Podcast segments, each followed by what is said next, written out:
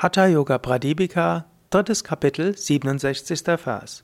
Tato yato vahnyapānau pranam ushna svarupakam tenatyanta prapiptastu jvalano dehajastata. Dann verbindet sich das Feuer der Begeisterung und Apana mit dem Prana, dessen Natur an sich schon heiß ist. Auf diese Weise wird das so erzeugte Feuer im Körper stark entfacht. Ja, indem du Mula Bandha übst, indem du Pranayama übst, indem du bewusst dich konzentrierst auf die Sushumna, die feinstoffliche Wirbelsäule oder die, die Agnya Chakra, verbindet sich Prana und Apana im Muladhara Chakra, verbindet sich Ida und Pingala im Muladhara Chakra. Wenn dann diese Energien eintreten in die Sushumna, dann entsteht Feuer. Und dieses Feuer macht starke Energie. Du bekommst neue Kraft. Du kannst die Energie dann nach oben ziehen. Wenn deine Wirbelsäule heiß wird, mach dir keine Sorgen. Im Gegenteil, freue dich darüber. Das ist ein gutes Zeichen.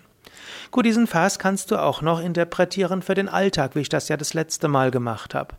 Wenn du dein Apana im Sinne von bewirken im Alltag erhebst, wenn du also nicht nur einfach irgendwas tust, um Geld zu verdienen oder weil du halt angefangen hast, sondern wenn du das, was, wenn du tätig wirst, um Gutes zu bewirken, wenn du deine Tätigkeit als spirituellen Dienst ansiehst, wenn du dich bemühst, anderen Menschen zu helfen, wenn du dich bemühst, uneigennützigen Dienst zu tun, und dann die Dualität auflöst zwischen weltlichem Leben und spirituellem Leben, wenn dein täglicher Alltag, dein, ja, deine Tätigsein auch am Tag als Teil deiner spirituellen Praxis dient, dann kommt starke Begeisterung, dann bekommst du Energie, dann pulsierst du mit Enthusiasmus und Kraft. Jede Faser deines Wesens pulsiert dort. Das wird vielleicht nicht dauerhaft ständig so sein. Es gehört auch im Alltag dazu, dass du eine Weile einfach tust, was zu tun ist.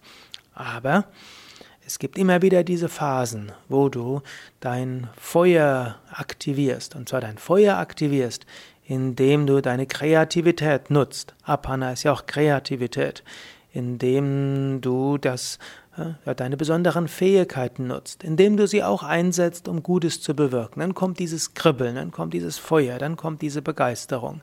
Immer wieder überlege so, wie müsste ich das tun, damit ich wieder dieses Kribbeln spüre? Wie müsste ich das tun, damit ich wieder dieses Feuer spüre? Wie müsste ich das tun, um neuen Enthusiasmus zu haben?